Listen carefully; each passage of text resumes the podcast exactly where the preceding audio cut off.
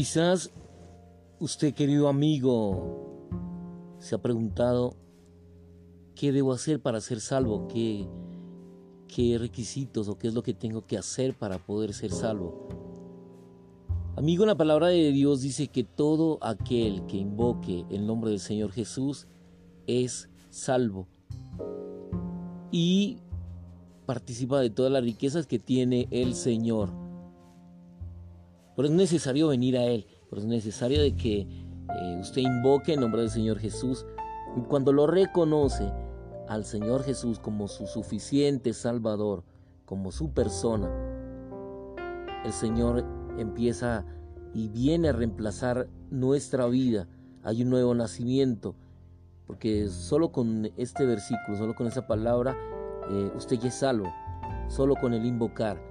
Dice, porque todo aquel que invoca el nombre del Señor Jesús es salvo. Aleluya. ¿Y de qué es salvo? Es salvo de muchas situaciones. Es salvo de, de la epidemia más espantosa que ha pasado sobre el universo. El problema más letal ocurrió en el Edén. Cuando el enemigo puso todo su veneno, toda la maldad, todo el odio, toda la situación demoníaca dentro del hombre. Es ahí donde nace la enemistad. El espíritu fue separado, fue arruinado y, empieza a haber una enemistad entre las cosas con el Señor. Por eso es que como seres humanos nuestra alma es difícil si no está en el Espíritu escuchar al Señor, escucharlo a Él, pasar momentos con Él.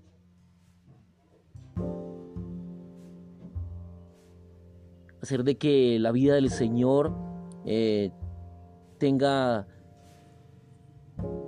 que no tenga algo, no se valora lo que es el Señor, no valoramos la importancia, el tiempo que tenemos y que pasamos con el Señor, la paz que ganamos con el Señor. Porque todo lo, lo que conseguimos con el alma, todo lo que conseguimos son cosas pasajeras, pero lo que conseguimos con el Señor son eternas, algo eterno. Usted está siendo salvo de algo eterno. Eh, el Señor es el antídoto a toda esa epidemia mortal que muchos han ido a la presencia del Señor sin Cristo. Muchos han viajado en estos tiempos, se han ido de esta esfera, de esta tierra, y partieron sin el Señor partieron, sin, sin conocer de Él, sin, hacer, sin ser inyectados con la vida, sin ser aquellos que reconocieron que Jesucristo es nuestro Salvador, es nuestro Señor. No reconocieron de que murió por nuestros pecados, de que Él fue el que su sangre nos limpia y es nuestra justicia nos ha lavado, nos ha limpiado. Ese evento maravilloso de la cruz del Calvario hace de que nos traslademos a la vida, nos traslademos a un, a un lugar de vida, a donde como fuimos creados al principio, fuimos creados a imagen de Dios, fuimos creados a la, a la imagen de nuestro Señor.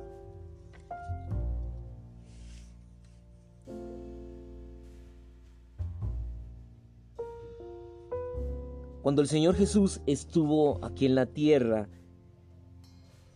Él era una persona de un carácter firme. Él tenía una personalidad muy definida. Su voluntad era férrea. Su parte emotiva era lo suficientemente fuerte que podía llorar. Su mente era lúcida y sensata y sus palabras eran elocuentes. Sin embargo, esta persona tan asombrosa dijo, de cierto, de cierto os digo, no puede el Hijo hacer nada por sí mismo, sino lo que ve hacer al Padre, porque todo lo que el Padre hace, también lo hace el Hijo igualmente.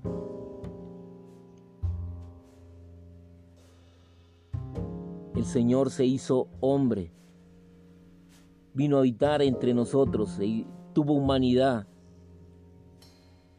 personalidad. Y gracias a esa encarnación y a ese vivir humano, podemos estar hoy en resurrección, en vida. En vida. Y hoy es tu tiempo.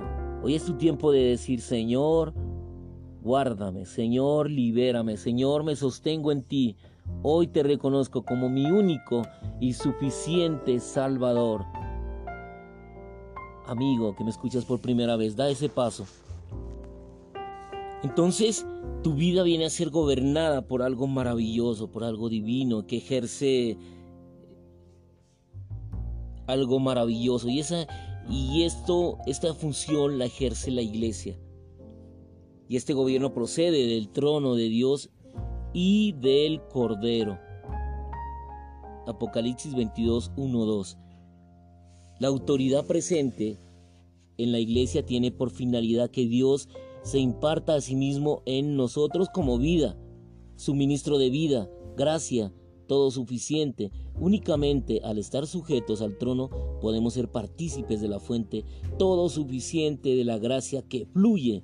Segunda de Corintios 13, 14, Apocalipsis 22, 1, 2. El trono de la gracia en Hebreos 4:16 es el trono de autoridad en Apocalipsis 4 el cual se convierte en el trono de Dios y del Cordero en Apocalipsis 22, 1, 2, del cual fluye un río de agua de vida, amén, resplandeciente como cristal. Aunque el trono es el trono de autoridad, el trono de autoridad de la cabeza, de este trono fluye del río del agua de vida, amén. El hecho de que el trono no es solo el trono de Dios, sino el trono de Dios y del Cordero, significa que Dios es el Cordero, amén. Él pagó todas nuestras culpas, fluye como gracia, amén, para nuestro disfrute, amén, aleluya. Jamás, jamás deberíamos separar la autoridad de la gracia, ni la gracia de la autoridad, y la gracia y la autoridad son uno, amén. Hechos Hebreos 4:16, Apocalipsis 22:1. Siempre que venimos a este trono tenemos la sensación de que la gracia de Dios es como un río que fluye, amén, en nuestro interior. Amén. ¿A partir de qué? A partir de que le conocemos al Señor. Hebreos 4:16, Apocalipsis 22, 1, 2. Esto es para hermanos, aleluya.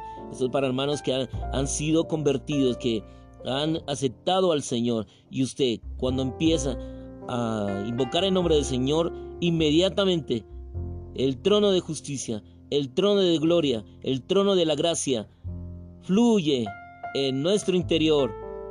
Amén. Actualmente el Señor Jesús no reina meramente con autoridad. Él reina en la iglesia, aleluya, entre las iglesias y sobre todas las iglesias por medio del fluir de su vida como gracia. Amén. Acepta el Señor Jesucristo como tu gracia. Amén. Él es nuestra gracia esta mañana. Amén. Aleluya. Él es nuestra gracia única y suficiente. Recordemos que, el, que Juan estuvo en el Espíritu.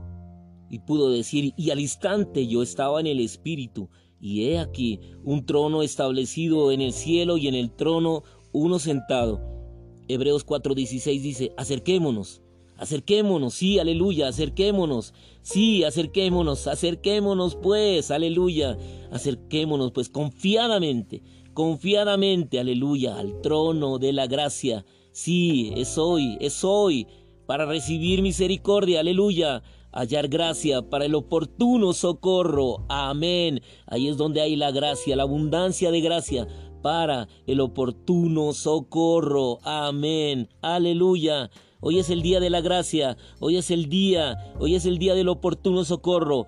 No hay otro día más. Hoy, hoy es tu día y es el día de la bendición, del oportuno socorro, de cobijarnos con la gracia del Señor. Amén aleluya, por el trono de Dios, en el centro de la Nueva Jerusalén. Es la única fuente del suministro de vida. es mediante su administración que Dios imparte en nosotros como vida, como suministro de vida y como la gracia eterna, absoluta, todo inclusiva. La impartición de sí mismo que Él realiza en nuestro ser depende de su administración. Por esta razón, en la vida de iglesia actualmente está presente la autoridad divina y el gobierno de la iglesia, el cual procede del trono de Dios. Amén la autoridad divina presente en las iglesias, en la iglesia, tiene por finalidad que Dios se imparta en nosotros como vida, suministro de vida, gracia todo suficiente. Únicamente al sujetarnos a la autoridad de Dios, al gobierno de Dios, podemos ser partícipes de su gracia todo suficiente. Hoy el Señor te está llamando al trono de la gracia.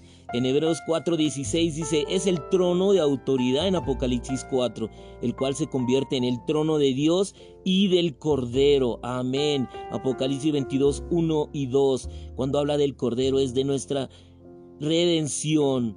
Cristo como nuestro Cordero es nuestro Redentor, del cual sale el río de agua de vida, claro como el cristal. Este río fluye a través de toda la ciudad aleluya, la nueva Jerusalén. Dentro de este río crece el árbol de la vida, Cristo, la cual revela que el rico Cristo, con el Espíritu vivificante, fluye procedente del trono de la gracia. La gracia es el río que fluye, en el cual crece el árbol de la vida. Para los incrédulos, para los incrédulos y los demonios, el trono de Dios y del Cordero es meramente un trono de autoridad, pero para nosotros, amén, este, este trono es de gracia. Es el trono de la gracia. Siempre que venimos a este trono, tenemos el sentir de que algo fluye para refrescarnos, para suministrarnos. Esta es la gracia. Ciertamente podemos beber, comer de este suministro. Aleluya. Amén. En Hebreos 4, el trono es el trono de la gracia. Pero en Apocalipsis 4 el trono es principalmente el trono de autoridad. Al final de la Biblia, el trono es el trono de autoridad y también el trono de la gracia. El trono de Dios y del Cordero ciertamente tienen por finalidad la administración divina de Dios. Por tanto, es el trono de autoridad. No obstante, lo que sale del trono no es autoridad, sino el río de agua de vida. Aleluya, con el árbol de la vida como suministro de vida. Esto no es solamente autoridad, sino también gracia. Aleluya. Jamás, hermanos, deberíamos separar la autoridad de la gracia, ni la gracia de la autoridad. La gracia y la autoridad son uno. Si tenemos la gracia, estamos sujetos a la autoridad. Y si estamos sujetos a la autoridad, somos partícipes de la gracia. Amén. El ancianato que representa la autoridad de Cristo como cabeza tiene que ser ejercido mediante el fluir de vida. Aunque el trono es el trono de autoridad, el trono de autoridad de la cabeza procede de este trono que fluye el río de agua de vida. Cuando miramos el trono, vemos la autoridad y la posición de la cabeza, pero cuando miramos el río, vemos el agua de vida, el árbol de la vida. Esto indica que el ancianato apropiado no consiste en ejercer autoridad sobre otros, sino en hacer que la vida fluya al interior de ellos. Reinamos, pero no reinamos por medio de la autoridad, sino que reinamos por medio del fluir de la vida interior. Amén. Actualmente el Señor no reina meramente con autoridad, Él reina en la iglesia, entre las iglesias y sobre todas las iglesias, por medio del fluir de su vida como gracia. Amén. Cuando más somos partícipes de su vida, más autoridad tenemos. Aquellos a quienes usted respeta en la vida de iglesia son aquellas personas maduras en vida. Sin embargo, ninguno que asuma autoridad será respetado.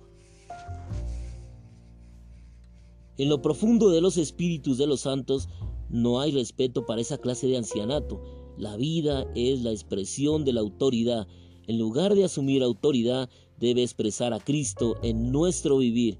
El Cristo a quien expresamos en nuestro vivir será nuestra autoridad sobre otros. Disfrutaremos esta clase de autoridad por la eternidad. Aleluya. Amén. Y de su gracia. Amén. Y de su misericordia. Aleluya. Y de su fidelidad por todas las edades. Es una promesa del Señor. Aleluya. Cúmplela, Señor. Ahora. Amén y amén.